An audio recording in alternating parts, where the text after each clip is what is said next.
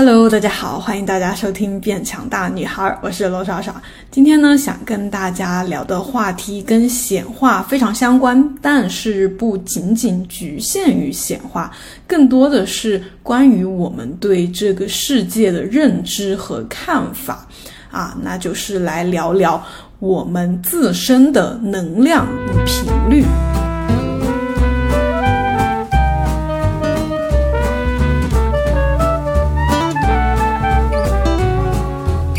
天前呢，我跟我弟弟聊天的时候，有聊到我们在显化方面共同遇到的一个卡点。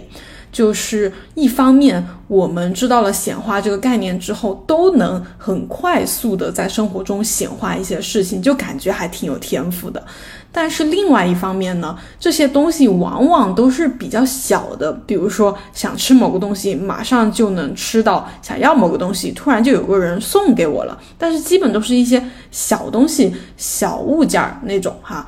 比如说，他上个月突然有一天很想吃车轮饼。车轮饼这个东西呢，在重庆这边算是比较少，就是少有的一种小吃。只有在比较繁华一点的，如果来个重庆的，类似像观音桥这样的人流量非常集中的小吃街那边才会有啊。但是在我弟弟上学，就是他大学附近啊，基本是不会有这么新潮的小吃的哈。然后呢，他那天想到觉得说想吃，呃，也没有特别的说我要去观音桥去很远的地方去买，他就。在第二天，因为是周末嘛，他就在学校附近，就是也不是很繁华，就很普通的那种居民区旁边的一个小公园那里，想走一走、散散步，然后玩一下嘛。然后走着走着呢，他就走到公园的一个广场，就靠近路边的那种广场，呃，就发现上面有一些摆摊的，因为最近我们。这边就是啊，全国应该都是这样吧，就是有很多摆地摊，就地摊文化特别盛行，就集市啊什么的，就很就有好几个小摊摊。然后他当时也没有多想，他就往那边走着走着，就突然看到一个小摊摊，定睛一看呢，就发现对，就是车轮饼。当时非常惊讶，但是同时呢，他刚刚吃完饭，他没有打算说想要来找点什么吃的。我弟弟就是那种呃吃饱了就不会想吃。呃，东西的那种感觉，所以他没有打算想要去买，因为他确实吃不太下车轮饼一整个嘛，就是它有夹比较厚的一个夹心，对于他来说就是。比较难吃得下的，而且这个东西又要趁热吃才好吃嘛，不可能说买一个然后拿回宿舍等等几个小时再吃，肯定就不好吃了。所以他当时看到车轮饼呢，是有点惊喜的，觉得哦好像显化了他前一天想吃的这个东西。但是同时呢，他又觉得哦现在确实吃不下，然后但是他还是没有呃特别想太多，他就往那边继续往那边走嘛。然后呃那个小摊摊估计是呃新新开的或者是怎么的，他好像是想要宣传自己，然后同时呢呃。周围也没有什么买的人，所以我弟弟往那边走的时候，就因为他他一边走，他一边想哦，我显化了我想要的车轮饼，所以他就走得很慢，然后又看着那个摊摊，那个摊摊呢也是一个年轻的女生吧，然后他就看到我弟弟之后，就呃拿了一个刚刚做好的，因为吃过车轮饼的，它是两部分，就是两呃两个相同的壳，然后中间加一点。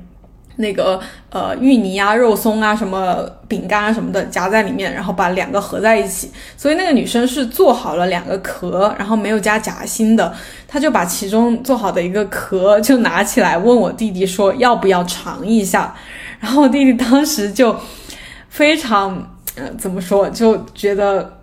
这不是正好嘛？就是他是想吃车轮饼，但是呢他当下又不想去买一整个。呃，他确实对那个。车轮饼的壳是更为感兴趣的，而那个当下女生就给了他一个壳品尝，而且他觉得就是说，嗯，在这种小摊上，尤其是车轮饼这种东西，好像很少提供试吃什么的，然后刚好他就遇到了这样一件事情。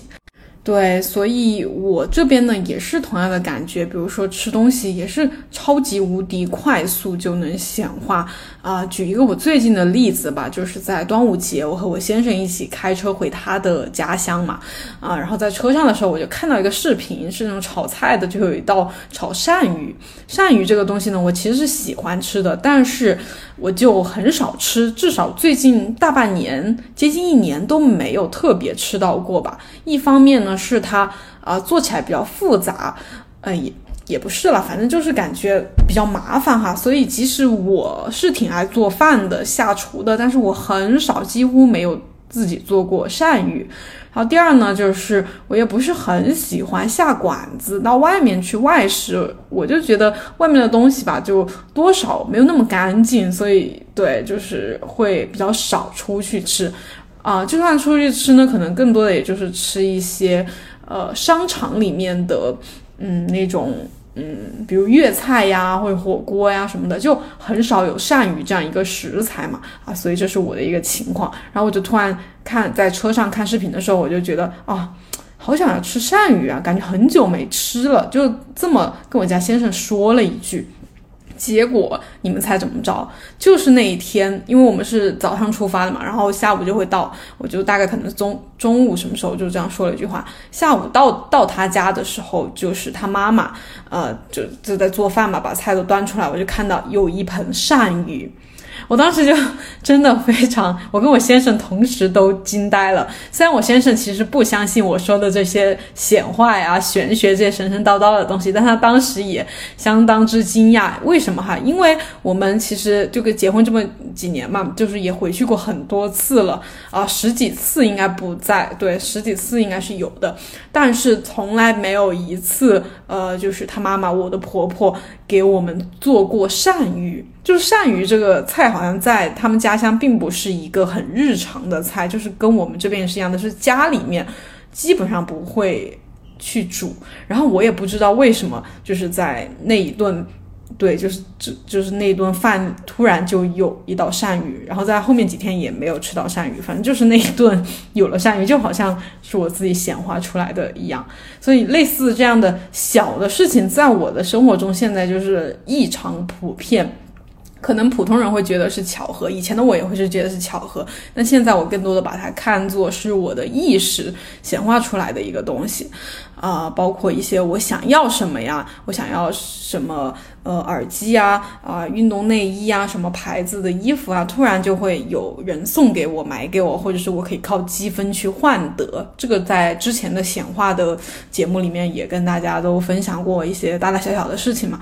但是。呃，不管是我还是我弟弟，在一些人生大的课题上，呃，一些内容上就会蛮卡顿的。这个可能因人而异，每个人不一样哈。我觉得更多的是看你对这个事情的，嗯。在意程度和他在你人生中是不是扮演了一个很重要的角色？比如对我弟弟，对于我弟弟来说，可能谈恋爱找到一个心仪的呃女朋友，对他来说就是一个还蛮卡顿的事情。就是他在之前遇到过好几个女生，也有特别心仪的女生，但是最后呢都是无疾而终的一种状态。然后对于我来说的话，可能是。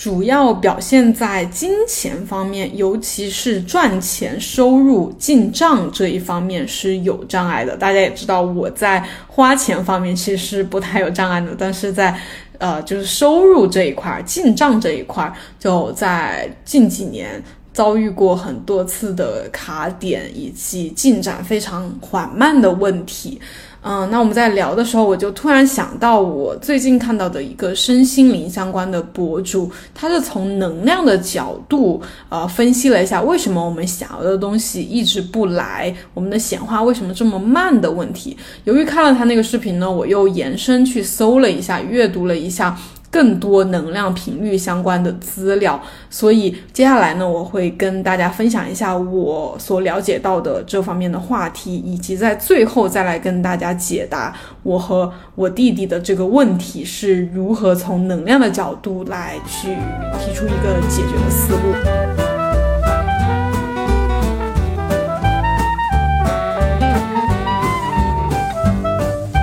我们可能多少听过爱因斯坦最著名的那个公式，叫 E 等于 mc 的平方，也就是 E 代表的是物质的能量总能量，m 呢是物质的。呃，质量 c 呢是光速，它描述的就是物质能量与它质量之间相互关系的一个公式，表示一个物体的总能量它是等于这个物体它的质量乘以光速的平方。那这个呢，其实就在当时哈是比较先进的一个理论，它就提出了物体每一个物体它其实都是有能量的这么一说的。啊，那包括现在物理学界非常多的物理学家已经证明了，我们这个世界上所有的物质、所有的东西都是由微观旋转的粒子组成的。如果有对，就是我之前有提到量子力学嘛，有去稍微了解一下就知道，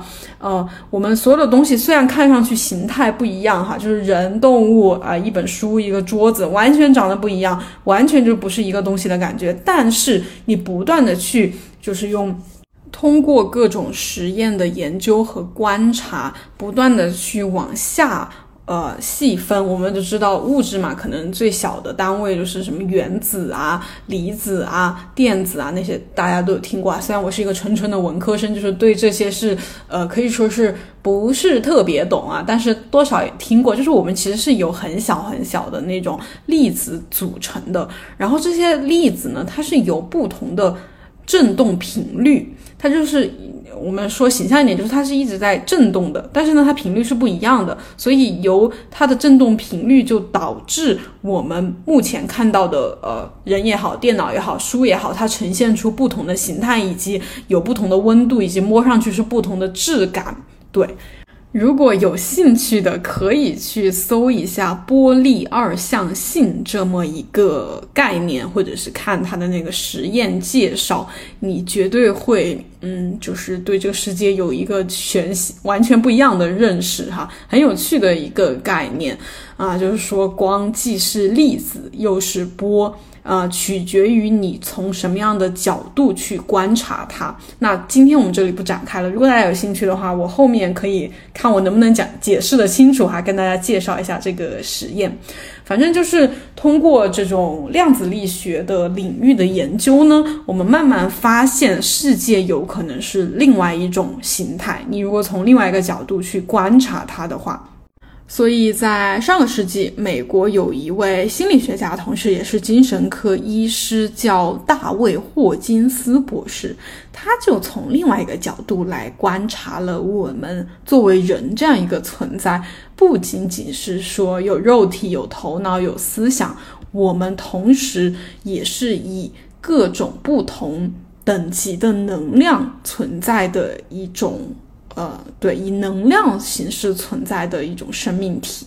所以我们现在来看看大卫霍金斯是把人如何从能量的角度进行分类的。就打开我们本期节目的 show notes 部分，大家可以看到我放了一张非常彩色的图片，有很多的颜色，以及有两个箭头，分别指向了向上高频能量，向下低频能量。那这张图的背后呢，就是大卫霍金斯和当时的一位诺贝尔物理学奖获得者一起合作啊，经过了三十多年的一个长期的临床实验，随机选择了一些测试对象，哈，就是。分布在全世界各地，包括不同的国家、不同的种族、文化、行业、年龄等等多元性的指标，累积了非常多的数据。然后呢，经过运用一些人体物理学的基本原理，包括精密的物理学仪器，经过精密的统计分析之后，就发现人类的各种不同的意识层次都有其相对应的能量。振动频率，它可以用数据，就是数字的形式来表现出来。那我们现在来看看他们得出的这样一种分类是什么样子的哈。大家可以一起回到刚才那张彩色的图片啊，图片上就是有非常多的形容词。对，像什么开悟啊、平静啊、喜悦啊，包括恐惧啊、悲伤啊、冷淡啊，来形容人的状态、情绪的一些词语，分别在它的旁边呢，就对应了一些数字，像七百呀、啊三百、四百、一百，甚至几十。它什么意思哈？这里要稍微的跟大家介绍一下，这个图呢是把人类的意识表现分为了十七个等级，分别用一到一千的这个之内的这个数字来表达。那这个意识层次，它的一个呃等能量等级的分界线哈，是在两百，两百呢就是一个分界线。大家也可以看到，那个高频能量和低频能量的箭头，其实也是在勇气两百那里开始分开的。那么两百以上呢，我们会称为高频能量；两百以下呢，就是低频能量了。所以我们可以一起从下往上挨着稍微来看一下每一个情绪能量等级分别代表的是什么样的状态，以及稍微的对应一下自己现在是处于哪一个等级的。首先，我们来到最下面这个羞愧这一点，羞愧是二十的一个能量数值，它的意思呢是旁边有点小字，有稍微解释一下，是接近死亡、自我封闭，严重影响到身心。健康了，可能更多的表现在，嗯，我们现在有一些严重抑郁倾向的人身上，就是已经失去了呃生活的希望的一种状态。就是在我自己大概可能三年前吧，有一段时间状态非常差，一度可能就到了这样一个等级，就是已经不想活了。对我觉得这应该是最差的一个状态了。然后再往上走呢，就是内疚，内疚呢。可能更多的是指的是你对你做曾经做的一些事情造成的后果感觉到后悔、自责，觉得我不应该这样，然后你长久的走不出来，就是不停的，呃，在那里反刍，在那里回忆那件事情，回忆自己是不是有可能可以挽回的一些机会点，就是不停的停留在这个状态里面，然后再往上走一点就是冷淡，冷淡呢就是。对一切生活中发生的事情，你都没有兴趣了，对，就看不到一丝希望，对任何的事情你都觉得，嗯，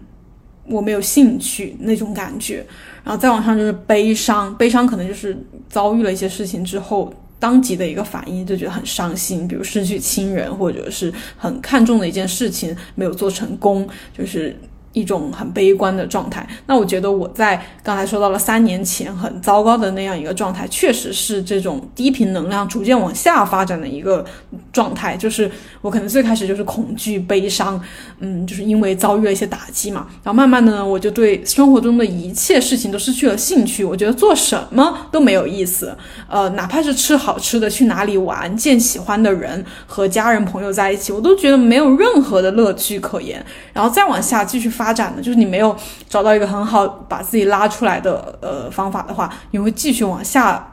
不停的往下陷，就会陷到内疚，就可以不停的回忆自己做错的那些事情，以及有可能可以挽回的呃一些可能性吧。但是觉得，但是事情已经发生了，是不可能挽回的，所以就会更加的内疚和自责，然后就会到最后一步，感觉对自己整个人这个存存在，就是你作为一个人的存在已经全盘的否定了。你觉得你。不需要存在，你对你的存在感到羞愧，那么就会到达最低的一个能量状态里面了。好的，我们继续往上哈，就是到颜稍微有一点颜色的欲望、愤怒和骄傲。这些呢，其实可能相对于下面的这种比较绝望的呃状态呢，要稍微好一点。比如欲望，你可能对很多的金钱也好、财富也好，包括外表也好、权利也好，你都有有很大的欲望，你很想要不停的想要更多，对一些东西上瘾。比如说呃暴饮暴食、暴食症这种，就是表现了我们的欲望在生活中呃广泛的。那样去散开，你没有去收住他们，他就是不停的把他欲望的手向外伸，不停的想要拉更多的东西到你到自己身上来，就是欲望。然后再往上的就是愤怒，愤怒就是可能嗯对一些社会上的事情，对周围的一些人有一些嗯痛恨他们，憎恨他们，包括会。嗯，抱怨、自怨自艾什么的，就是觉得有些事情不公平，为什么会是这样，然后就很生气的一种感觉嘛。呃，然后再往上就是骄傲，骄傲这个词，可能我觉得相对于下面的这些情绪都算是好一点的了。就是你们别看骄傲这个词，可能听上去我们特别，尤其是亚洲文化里面，可能觉得是一个很不好的词语，就是一个骄傲的人，没有人愿意，对，没有人愿意和一个骄傲的人在一起。人不应该骄傲嘛，因为骄傲使人落后，是吧？啊，但是其实相对于下面的情绪呢，你如果是骄傲呢，可能都还算是在。嗯，比较人群当中是比较上面一点的状态了，因为这个这个阶段你其实对自己是充满信心的，你觉得我无所不能，我值得配得上一切好的东西，我比谁都就是谁都打击不到我，就是觉得我很好。当然，这种如果有过这种阶段的人哈，包括我可能在某一阶段也会有吧，嗯，但骄傲其实在我的人生中出现的会比较少，因为我是一个还。比较偏可能自卑一点的人，但是可能有一个阶段，就是你当你获得了一些东西的时候，你就觉得好像这些东西，不管是金钱也好，名名声也好，别人对你的肯定也好，这些东西它是呃给你提供了一些嗯肯定和自我价值感，然后你就一下子有一点飘起来的感觉哈，觉得。看谁有我厉害，看看我都做成了一些什么事情，就会处在一个这个状态。但是我我觉得处在这个状态其实是比较危险的，因为我其实就是从骄傲这个状态逐逐步往下跌，一直跌落到最后一层过，就是每一层我都有稍微体会过的。好的，然后说到这里呢，其实大家要知道一个点哈，就是根据这个博士他们的研究，其实大部分人。就是我们世界上绝大多数人其实都是在能量级两百以下的。你别看它这个分类就是两百以上，还有很多个等级哈，但是大部分人都是处在两百以下的。也就是换句话说，我们周围的大部分人都是处在低频能量，也就是负能量的状态。所以可能现在很多人觉得对这个社会失去了希望，觉得社会上总是充满了各种各样的争吵、争端、黑暗的东西、暴力的东西、矛盾的东西，呃。就是让人无法感觉到真正的呃快乐、幸福和安宁，就是因为这种原因造成的。因为大部分人都是负能量的。同时，我们在看这些数值的时候，还有一点值得注意，就是它二十三十、一百二、一百五也好，它们之间相差的并不是直接相减。比如说，一个两百能量值的人和一个四百能量值的人，他们的相差并不是两倍或者是二分之一的关系，不是说啊，我是两百，你是四百，我就我就是比你少一半，就只是你的二分之一这么简单。他们之间相差的是十的多少次方？比如说哈，这里有一个举例，就是说，在这个人类社会，少数的那些高能量的人，因为我们刚才讲了，就是大部分人其实都是低能量的、负能量的，那么。那这样说的话，那大部分都是负能量，只有一些少部分的人是高能量。那如果它只是这种简单的加减的这么一个能量的区别的话，那相当于说整个世界都是被这种大部分的负能量给吞噬，那那肯定是没救了嘛。但其实少数的那些高能量级别的人的能量哈，它等同于大量的那些低能量级的人的能量总和。这个就有一点像那个二八定律的感觉哈，但是应该不是二八这么个关系，就是大家应该听过二八定律，就是说全世界百分之八十的财富是掌握在百分之二十的人手上的，就是大部分的财富是聚集在很小一部分人的手中的。那这个能量也是一样的，就是呃大部分的能量是聚集在少部分人的手中的，然后呃大部分的那些负能量、低能量的人，他们手中的能量就是很少。那这里他们有一个数据哈，就是比如说，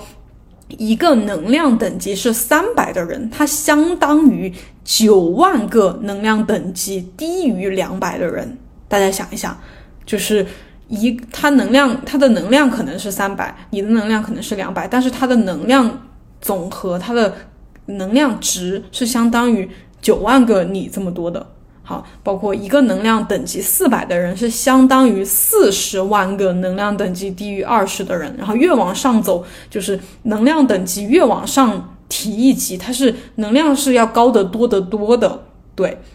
所以我们再回到那个表上哈，就刚才讲到可能两百左右了嘛，就是我们想要，比如说从两百勇气到达两百五满意。这样想要提升一个等级，它其实是比你想的要难得多得多的，而且它们之间的差距是非常之大的。那研究就是说明，你如果不是说遭遇了重重大的变故，或者是有什么高人给了你指点哈，呃，生命经历了巨大的转折的话哈。你是不可能实现这个能量等级的跃升的，呃，而且很多人，大部分人，他终其一生可能都是在一个能量等级上，比如说他可能。一百一百七十五，他就他是个骄傲的人，他有可能一辈子就是一个骄傲的人，到死他也是差不多是这个状态。哪怕他再努力的说想要去调整心态，以及年龄的增加会让他的状态呀、性格有一些改变，他的改变点最多就是几个点，比如从一百七十五到一百八十就已经就是正常人的一个状态了。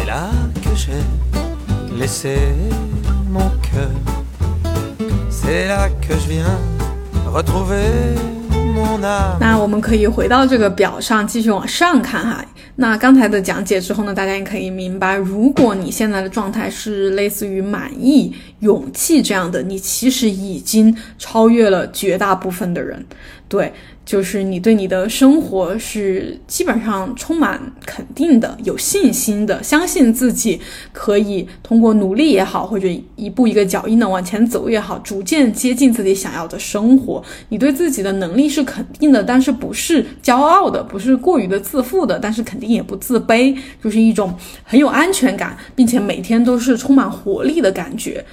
接着呢，再往上走，我们来到主动、宽恕、理智这样的状态。这样的状态呢，可能更加接近于最近跟大家分享的臣服，包括正念。呃的一种生活状态，就是你对你的整个人生是完全打开的状态，你是不会关闭你自己去接收一切呃生命中的安排，人也好，物也好，事情也好，你不会以个人的好恶来决定说我要不要做这个，要不要拒绝这个，要不要去很努力的去争取，执着于自己。一定想要的那个东西，你是比较顺从于生命之流它的安排，你不去挣扎，不去抵抗，而且你并不是非黑即白的那种观点，你觉得世界上的一切的事情是没有对错之分的，它都有它的两面性。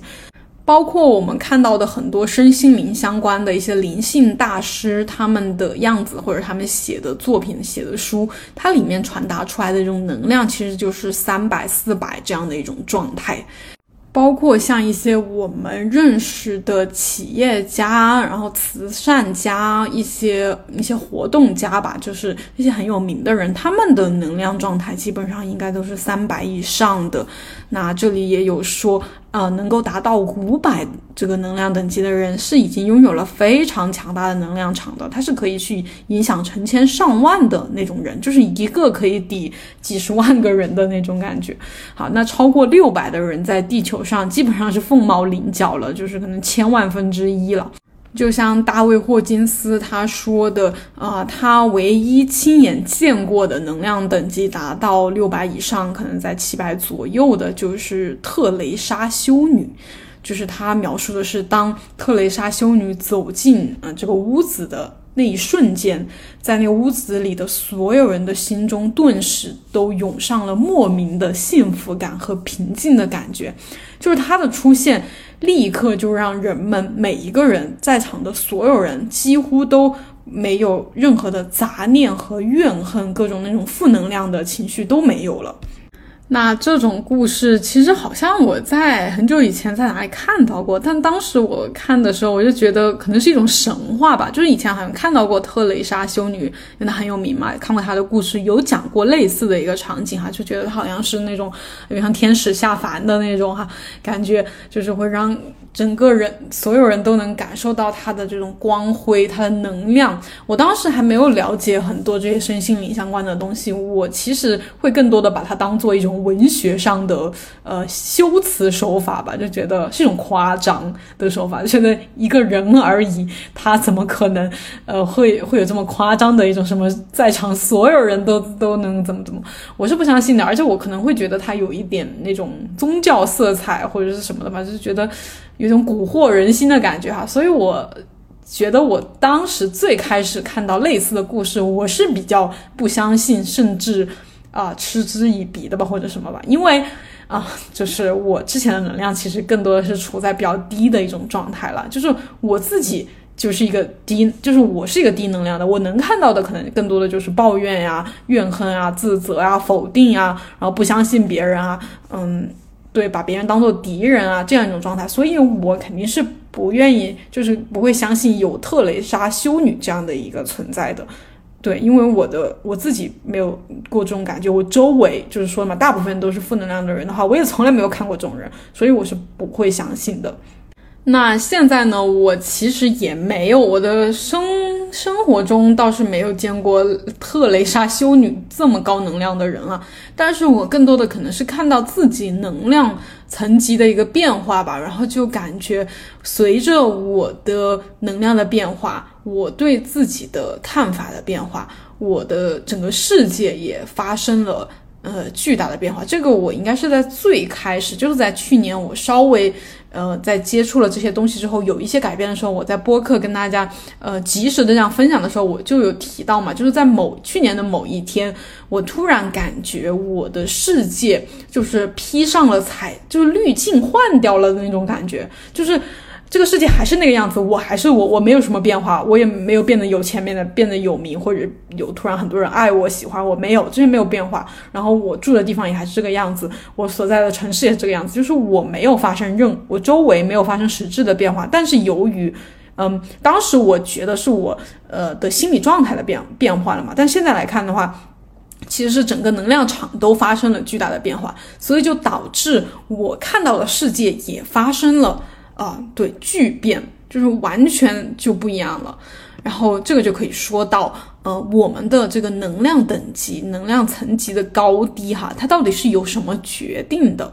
那这个决定因素哈，其实就不是我们以前比较纠结的啊，文化程度啊、学历啊，包括你的阅历，是不是认识很多厉害的人呀？有没有钱呀？长得漂不漂亮啊？有没有权利和地位啊？就是和这些其实基本没有什么关系，它更多的是由你这个人的信念、动机、行为准则和你的心灵境界决定的。那就是老听众，就听了我一一路以来的故事的人，就会比较明白哈。其实从去年开始，我有就是有一个从由外向内的一个转变过程，就是由以前的向外求，更以前可能更多的就是关注自己外表啊，能不能赚钱呀，有没有人喜欢我呀，这些东西是我觉得比较看重的，而且我更多的是在外。界上去下功夫，然后到去年有一个转折点出现，我就开始向内了。我不断不但暂停了所有的工作，我也没有几乎没有去社交，没去认识新的朋友。我不断的在自己内心层层面上去下功夫，看书也好，不断的去纠正自己的一些呃这种观念上的偏差，然后不断的在内在去修行吧，就是然后导致我发生了一个很。呃，巨大的一个转变嘛，然后，然后这里也有说到，你这个人的能量层级，其实就决定了你一生当中的一切事情。那我其实也深有感触，就是觉得确实。嗯，这个观念刚才讲到嘛，就是你的心灵境界其实决定了你的能量等级的。我在去年调整自己的心灵境界，然后调整了之后，随机我的行为准则也好，动机和信念信念都发生了变化。因为我觉得你的心一转，你的念一转，你的一切都会发生转变。然后我的人生就感觉走走向了另外一条道路，就有点像一个游戏。呃，大家看没看过那个头号玩家？嗯，那个他讲的是一个游戏世界嘛，然后它里面就是描述了，呃，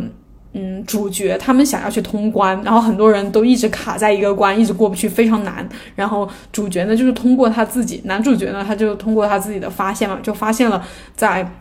起点后面有另外一个隐藏的路线，就有点像隐藏关卡的样子，他就。呃，没有和别人一起再去冲啊、挤呀、竞争呀、抢啊，他就往后退了，走了另外一条路，结果非常顺利的就到达了终点，拿到了那个钥匙。对，所以我觉得我去年也有一点这种感觉哈，就是之前的人生不停的都是往前冲啊、挤啊、和别人抢啊，然后和别人竞争呀，去抢那个可能。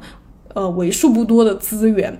嗯，然后在去年某一刻，就好像发现了那个隐藏的门也好，隐藏的一个地方也好，我就走进去之后，发现人生还可以有另外一条路可以走。然后我自己走上这条隐藏的路，或者是另外一条呃不为大众所知的路之后呢，我就发现自己的嗯人生变得好像很顺。就是这种顺，不是说我就变得很有钱了，我就变得什么所有人都喜欢我了，或者是人生赢家了。我觉得不是这样，而是我好像走每一步都非常的轻松，而且我时时刻刻都活在巨大的，嗯，不是说快乐，其实我觉得快乐都是比较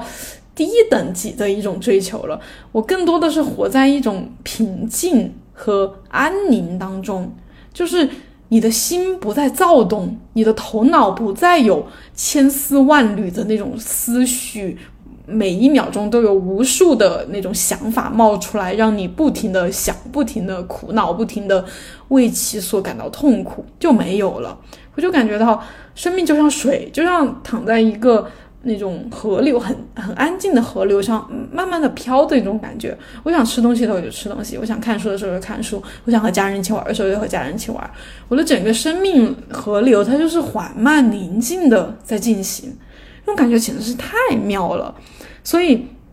这里也有说到，人在一生中所追求的一切目标的实现程度，哈，其实都取决于你意识能量的高低水平。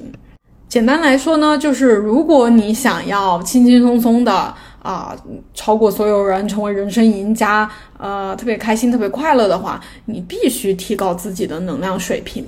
那能量水平这个东西哈，它怎么去提高呢？其实很简单，就是放弃和远离低能量等级的东西，然后尽量的去和高能量等级的人事物在一起。那能量呢？其实我们刚刚说到也是频率嘛，就是能量就是有以频率振振动频率的形式表现的。那很形象的一个，嗯，我最近看的一个电影哈，就是不知道大家看没有，叫那个闪电侠 DC 的一个一个电影。然后它里面就是闪电侠嘛，闪电侠他除了很快之外，就它可以很快的跑。就让时间变慢嘛，速度越快，时间越慢嘛。就是它可以很快的去完成一些任务，然后同时它还有一个超能力呢，就是它可以有点像那个，呃，这个叫这用中国的一个形容词叫什么？就是它可以穿穿过任何的物体，比如说它可以穿过门，穿过玻璃。那它如果看过电影的话，就是它穿过那个玻璃的形式呢，就它用一个手。指向那一个手指指向那个玻璃，然后它就开始震动，就有点像调整自己的振动频率。因为刚才不是说了，所有的物体都是以振动频粒子的振动频率的形式存在的嘛？它就呃，它本来是个人，人的话它肯定就穿不过玻璃，但是它把它自己的振动频率调整到和玻璃是一样的话，那它就可以轻易的穿穿过去了。所以说。一方面，我们是可以改变自己的频率的，同时，你和什么样的频率的在那种在一起，你就会容易，呃，就是和他变得很像，和他在一起，和他融合在一起的那种感觉。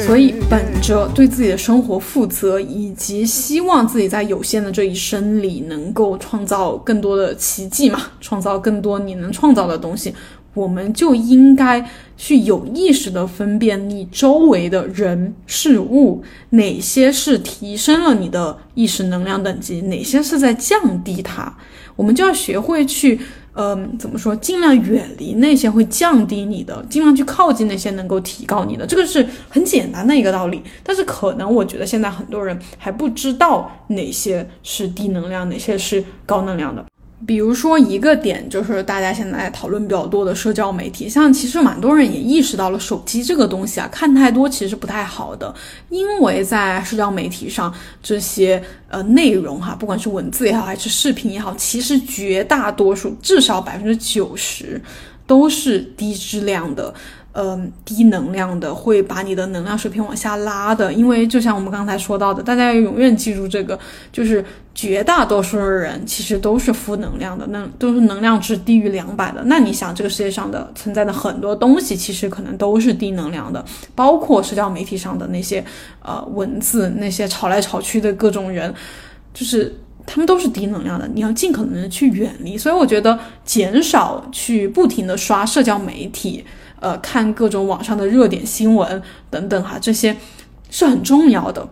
嗯，包括一些电视剧啊、电影啊和一些综艺，就是大家要学会去分辨。其实很多哈，它传递出来的信息就会让你感觉到焦虑，感觉到怀自我怀疑，就是没办法看清这个世界真正的样子，而是被他们宣传的那些价值观也好，或者是一些，呃。嗯，一些想法哈，一些逻辑就是被他们给洗脑了，所以保持清醒其实是非常重要的。就是之前给大家读书会的时候也介绍的《清醒的活》那本书，可以去看一下。对，保持清醒，不被别人洗脑，其实是保护自身能量一个很重要的、很重要的、很重要的事情吧。对。好的，然后低能量的还有就是在日常行为、日常的生活中哈，比如说我们女生其实很喜欢聚在一起讲一些八卦嘛，啊，讲一些别人的呃不太好的事情，或者是吐槽一下别人怎么那个人怎么那样，那个人怎么那样，就是很喜欢去说一些这些。在我以前年轻一点的时候，也挺喜欢这样的，就觉得说别人的闲话、说别人的八卦很有趣、很有意思。顺便呢，还可以释放一些我们个人的情绪嘛，就是发泄一下。但其实这些东西全是低能量的。你越去讲别人的是非，讲别人的八卦，讲别人的不好的事情，去吐槽别人，去抱怨一些东西，它其实不断的在。给你吸引同频率的东西，因为大家知道同频相吸嘛，就是同频的东西会不断的吸引。你要时刻注意你的言行，你心里想的那些东西，你不要觉得说我就随便吐槽一句，我就随便说一句，我就稍微想一下。但其实后果非常严重，真的，这个是就我非常理解大家心情，因为我以前也觉得不把这个当一回事，我觉得无所谓吧，就是，啊，有时候说点别人闲话，或者是想一些不是特别好的念头啊，不是那种善念的念头，呃，就是就是有点那种巴不得别人不好的那种那种想法，就都有，我非常 对非常理解大家，然后。但是其实回报给我的，就是当我不断的想这些东西，更多的想这些东西的时候，回报给我的是更多的负能量，更多的呃伤害也好，或者是自我的一些痛苦。对，然后。好，负能量的讲到这里呢，那高能量的是哪些东西啊？那肯定就是与与与之相反的，就比如说刚才讲到的那些不好的念头，相反的那就是心存善念，要多去想一些积极美好的东西，就是。嗯，我那天在聊跟我弟弟聊天的时候也在说，就是你怎么去看自己的目前的能量，或者是你想的这个东西能量，就是怎么去注意到自己现在的念头是能量是高还是低，就是你可以去看你周围遇到的人，比如说举个例子啊，就是可能经常会遇到了一种场景，就比如说你和你的朋友在咖啡厅或者是饭店里面在吃饭啊，就是正常的那么吃饭聊天，然后突然呢就来了一对啊中年中年的阿阿姨。然后他们就特别高兴的走走进了这个店，然后坐下了，然后在点东西的时候就开始很开心的说话笑，然后就声音稍微有点大，然后有点有点影响到你们了。然后你当时你遇到这样的情况，就是现在的你遇到这样的情况，你会是一种什么样的反应或者是想法哈？比如说，呃，我以前的我的话会比较多的会觉得说。好吵啊！干嘛？有没有素质？就我在这里吃饭，花钱在这里吃饭，你你们在这里吵我，就是真的好烦。就是干嘛呀？有啥好笑的？讲话不能小声点吗？就是会有一些这些抱怨和攻击性的念头。但是可能在我，就是我不是说我现在绝对就可以保持一个高能量的想法，就是在我能量状态比较好的时候，我就看到他们的话，我就会觉得严。嗯，两个年龄都已经可能四五十岁了吧，这么大年龄，就是关系还这么好，就是可以一起出来吃饭喝咖啡，就是觉得嗯，觉得就会想到自己以后年纪大了和自己的闺蜜也可以这样，就觉得好开心。就在我能量高的时候，我可能更多会这样想；然后能量低的时候，我就可能会去抱怨和吐槽他们。然后，对，就是可以看你和周围人的，尤其是陌生人的一个接触，你的一个反应就可以很快的映射出你现在的一个状态。比如我还有比较。嗯，比较怎么说印象深刻的例子哈，就是我，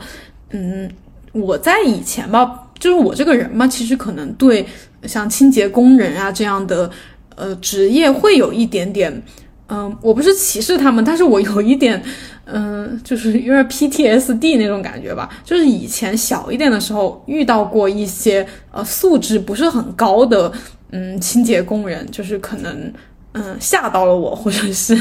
呃，让我有点害怕。他们就是他们是那种比较凶的、比较凶的一种状态哈，就不是很和和气的感觉。所以我其实对清洁工人，我就会有点怕他们，我就怕他们，呃，就是我会怕怎么说激怒到他们，或者是怎么的啊之类的吧。然后，嗯，所以我对就是我住我家附近就是这个小区嘛的一些清洁阿姨，其实。就是也没什么了，但是我就会对他们保持一定的距离。我对他们其实是有一点，嗯，怎么说，嗯，害怕的和有点隔阂的感觉。就日常相处中不会主动的和他们去搭话，然后也会看到他们的话，我就会想起我之前经历的遇到的一些不好的清洁工人，所以我就对跟他们关系就嗯就没什么关系。但是看到他们会有点紧张，然后不是很舒适的感觉。然后在我可能。大概是前两个月吧，就是那段时间状态能量比较高了，然后我刚好有一天在天台上呃晒衣服的时候，我就碰到了一个呃清洁阿姨，然后她突然主动的来跟我说话，然后当时我也是能量状态比较高啦，我就一下子放下了自己的防备心，然后也跟她比较愉快的回了几句，就是稍微的聊了一下。虽然也没有特别大、特别多的共同话题了，但是就是东扯西扯的聊了一下，我就觉得还挺开心的，就是能够和一个陌生的，呃，这样的人聊聊一下天，能量交换一下。因为那个阿姨其实就是，呃，属于比较怎么说，嗯，比较和蔼一点、比较容易亲近一点的那种清洁阿姨。然后我就觉得挺好的，就是就是一下子，嗯，对我就发现同样。就是也不算同样了，就是能量其实是很重要的一个东西。那我相信，呃，不仅仅是我的能量改变了，而是我同时遇到了一个能量比较高的阿姨，然后我们的能量进行了一个互换。因为我不是属于那种特蕾莎修女那种到一个地方就可以影响到别人的那种能量等级，其实我也是一个比较边缘型的，可能最多两百以上的一个能量等级，所以我不太，就是我还没具备那种可以影响到那么。直接影响到别人的那种水平哈，所以我可能遇到一个能量等级差不就是也比较高一点的，我们就能够感觉到能量的一个流动、一个互动。但是如果我遇到的这个能量等级比较低的，我相信也会是，呃，就是不了了之吧，就是两个人啊擦肩而过，然后就就算了那种。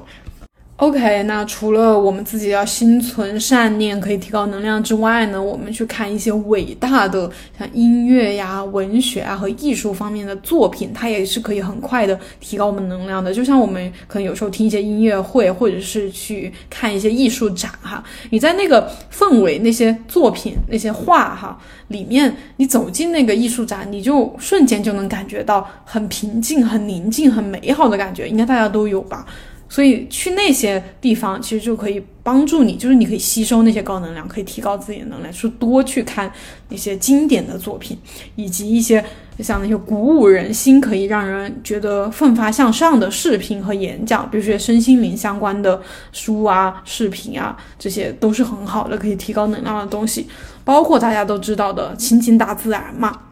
就大自然它其实具备非常高的能量，就是一种可以包纳。呃包容容纳一切万物的感觉。像最近网上很流行的抱树，就是拥抱大树。我。我最近也稍微去抱了一些树，我觉得挺有意思的。就是你去拥抱大树，你可以去感受它身上的能量。那以前的我肯定就是做不到这样哈，就是以前的我没有打开之前，我会觉得这是一个很可笑的行为。但是现在我在拥抱大树的时候，我确实能感觉到它的能量在涌向，在流向我。嗯，那我这里有一个个人的观点啊，就是我觉得是不是两百以下的人，他没有实现这个。等级的跃迁的话，他其实是很难接收到正向能量的。就是我以前的话，我觉得我是很很少，呃，被改变的。就是处在自己的那个比较低频的一个状态的时候，我是会很容易被低频的东西往下拉，而很难被高频的东西往上拉。然后，但是我好像就在去年。呃，经历了一个转折之后，能量可能是上升在两上上升到两百以上了。我就现在特别容易被那些高能量的东西给，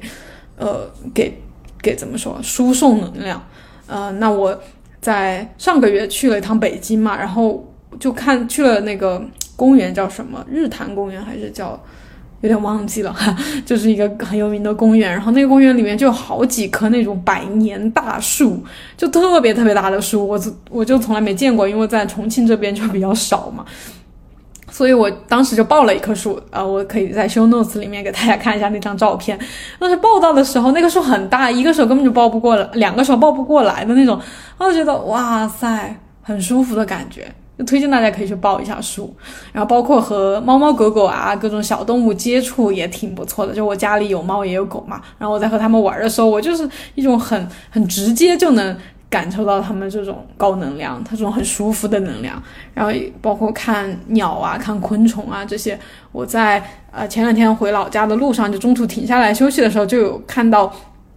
那个燕子。就是当时快要下雨了，就燕子在很低空的飞行，我就看到它飞过去、飞过来，就很轻盈的那种感觉。然后两个尾巴像剪刀一样，我就觉得很有趣、很有意思。包括看日出、日落，像很多人喜欢看日出、日落嘛，喜欢去亲近大自然，看下雪、看下雨那种感觉，都是一种你感受到了高能量那种很舒服的感觉，所以你会喜欢嘛。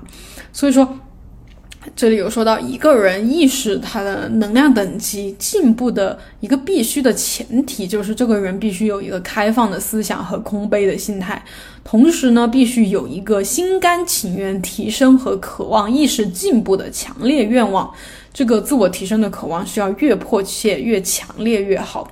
那我觉得我自己身上来说呢，我觉得我确实，首先我一直以来都有一种，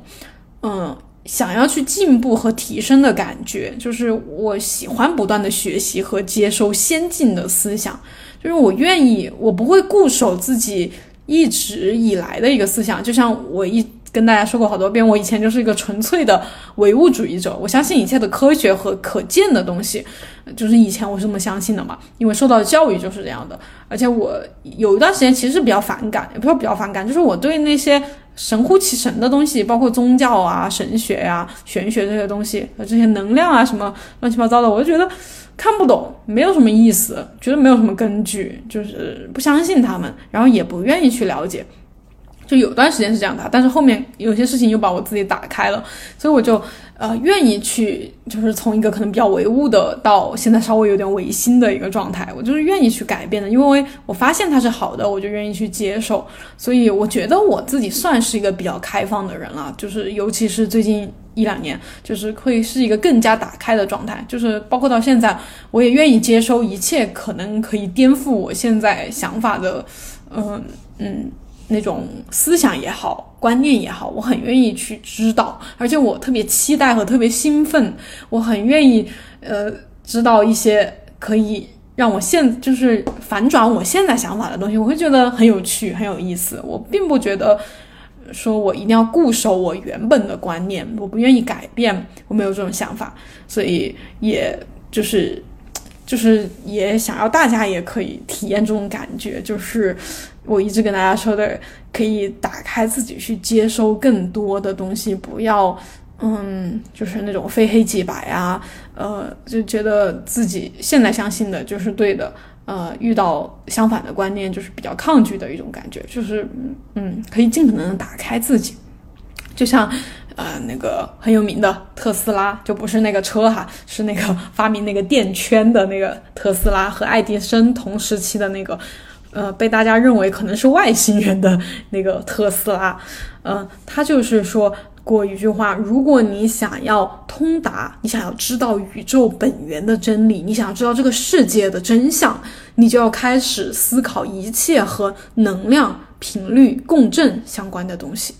所以，我现在反正是觉得。呃，今天讲的这些东西是我现在的一个世界观，是我二点零版本的一个世界观，是我重新开始我人生的一个开始。我会在接下来呃的播客和我的其他的自媒体的内容上面，更多的跟大家分享一些东西。然后最后呢，就要来回答最开始提出的那个问题了。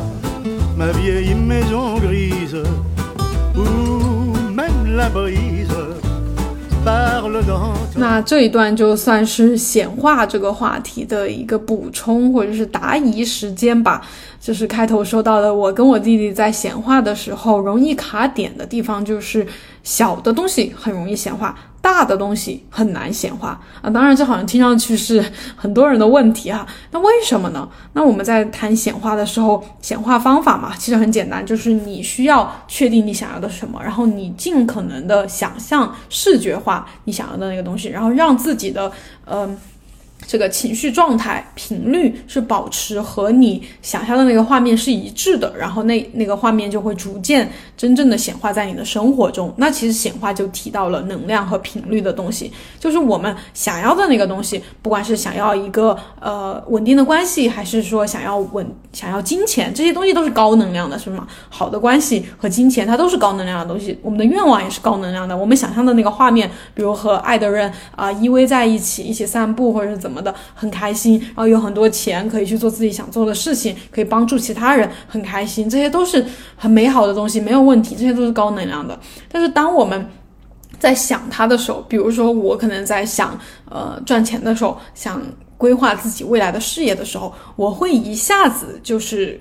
因为我为什么卡点，就是我以前遭遇过一些失败也好、打击也好，或者是不成功也好，我就想到这个的时候，我就会想到自己之前经历的那些不好的事情、那些失败、那些打击、那些，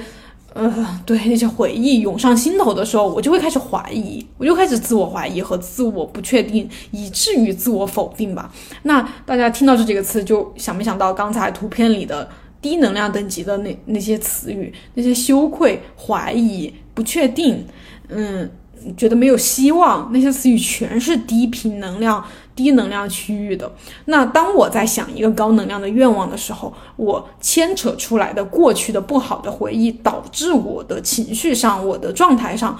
想法上出现了低能量的东西。那那个高能量的状那个画面，一下子就会被这些低能量的东西给。充满了。本来你想的是，哇，我未来的女朋友，我未来的新房子，我未来的呃那种和家人在一起其乐融融的画面，一下子就变成了你过去那些失败，那个曾经很无助的你，很迷茫的你，在哭泣的你，在伤心的你，嗯，那些做失败了的那个场景，就是全部变成了那个样子。那你想一下，这个显化是不是就直接就中断了？你就被过去给。就是我们经常说的显化很容易卡点的地方，就是你会去呃检查你的现实状况嘛，就是有没有出现。但是其实还有一个容易卡点的，就是你容易被过去的那些呃回忆给打断，你就没办法继续去持续的想象那个高能量的场景，那个美好的场景，你就不断的害怕和担心。曾经出现的失误，曾经出现的伤害，会不会再次发生在现在的你身上？你就被拉回去了，然后你的那个高能量的场域一下子就被破坏掉了，那你就跌落到低能量的状态里面去了。那你就肯定是自然而然的，就我说的，我会失去动力，我会不想做，会拖延，我会，嗯，就是没办法行动，让一切的事情没有任何的进展，然后他就。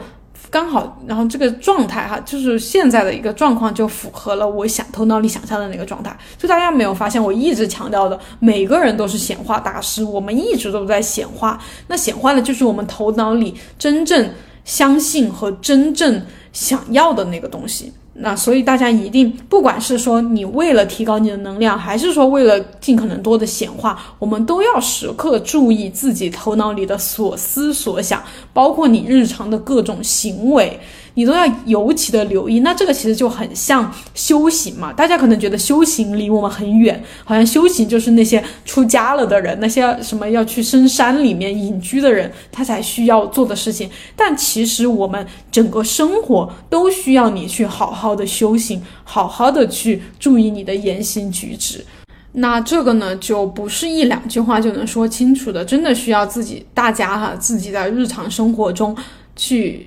时时刻刻的去留心注意，提高你的意识水平，包括呃，我可以跟大家分享，就是像大家可以去尝试冥想啊、瑜伽呀，就是冥想可以让你的这个思维，就是你可以去意识到你的这个思想状况是什么样子的，可以把你向外放的那个注意力不断的收回到内在。可能很多人觉得不会冥想，不知道怎么冥想，坚持不了，就是你还没有。呃，很好的去坚持，我觉得更多的是坚持，而不是知道这个怎么做。就是冥想，可能大家觉得听了之后啊，不知道怎么做。呃，到底应该怎么做？就是会有很多这种想法，那大家也要注意，这些想法就是你头脑里的想法。我们冥想最重要的一个目的，就是为了清空你这些想法。所以冥想不需要你去思考怎么做，而只是需要你不断的去练习，就是练习在那里安静的坐着，或者在做一件事情的时候去觉察自己的想法、自己的心情、自己自己的心念的那个状态。然后，同时瑜伽呀，包括健身这些运动，其实也都很好，因为其实大家在运动的时候都能够更多的集中到，呃，集中注意力到运动本身，而不去想七想八。啊，包括我们日常要学会去感恩，像很多的书，我看了很多的正能量啊、积极啊、什么改变人生啊，很多的书，它都提到了感恩这样一个东西，就是我们要时刻感恩生活中的一切。比如说，我现在在录这个节目，我其实也应该去感恩，我可以给你们录这些节目，而不是去想啊，我怎么免费给大家录了一个节目，大家应该怎么 怎么回馈给我，或者是我会得到什么东西吗？不是应该去想这些，而是应该对你现在有的一切都进行感恩。你现在可以呼吸，你可以行走，你可以吃东西，你可以拥有父有拥有爸爸妈妈，拥有一个好的伴侣，拥有弟弟妹妹，拥有很多好朋友。然后你有自己的一份工作，你有自己擅长热爱的一个东西。你现在能做的一切，你都应该去进行感恩。然后感恩它就是一个非常高频的能量状态。如果你不断的、不断的感恩，也是可以提高你能量状态的一个行为。包括还有一点哈，最后一点就是我最近发现的。嗯，因为我家有种一些绿植嘛，那有好几盆绿植都在最近出现了。呃，其实不是最近，因为最近夏天嘛，可能大家觉得自然而然的，就是那个绿植会焕发出比较好的状态。其实从去年冬天开始，就是我说的从去年开始，我自身的状态发生巨大转变开始，我家的有一些那种绿植，其实在去年的时候，呃，就出现那种要死不活，或者是看上去挺挺。挺蔫巴巴的那种感觉哈，到就是从去年冬天开始，它就有有几盆就开始疯狂的疯长，就是我也会放几张图片在 show notes 里面，大家可以去看一下，就是长得非常好。然后我就发现，其实你家里的这个植物哈，如果你有植物的话，包括我家里有猫猫狗狗，其实它们的状态。其实很能反映你个人的状态，大家可以去留意一下，你家里的植物是什么状态，你家里的小孩或者家里的猫猫狗狗它是什么状态，包括你家里的整个氛围是乱糟糟的，还是说非常整洁、非常干净、非常舒服，它都能反映你个人的一个状态。总之，我们就是要随时留心自己的状态，不断的去提高自己的能量场，提高自己的高能量，注意自己的。那个意识意识，它在一个什么状态？你想的都是一些正正向的事情，还是一些负向的事情？你要特别的留意。那这是我想要给大家的一些建议和今天的所有分享了。那非常感谢大家的收听，那我们下一期再见，拜拜。Au jour passé, je vous revois. Un rendez-vous, des yeux rêveurs, tout un roman, tout un roman d'amour poétique et pathétique, mais montant. Quand midi sonne, la vie s'éveille à nouveau, tout résonne. De mille la midinette fait sa dinette au bistrot, la pipelette lit ses journaux. Voici la grille verte, voici la porte ouverte. Il grince un peu pour dire bonjour. Bonjour. Alors Te v'là de retour? Mais il m'entend, mais oui, madame, c'est là, C'est là, c'est là que j'ai laissé mon cœur. c'est là que je viens retrouver mon âme, Toute ma flamme, tout mon bonheur. Quand je revois ma petite gare où chaque train partait joyeux. J'entends encore dans le tintamarre des mots bizarres. Des mots d'adieu. Je suis pas poète, Allons, allons, mais je suis ému. allons donc. Et dans ma tête, il y a des souvenirs jamais perdus. Un soir d'hiver, Une musique des yeux très doux. Doux, Les tiens, maman, tout un roman d'amour. Un poétique et pathétique. mais il m'entend.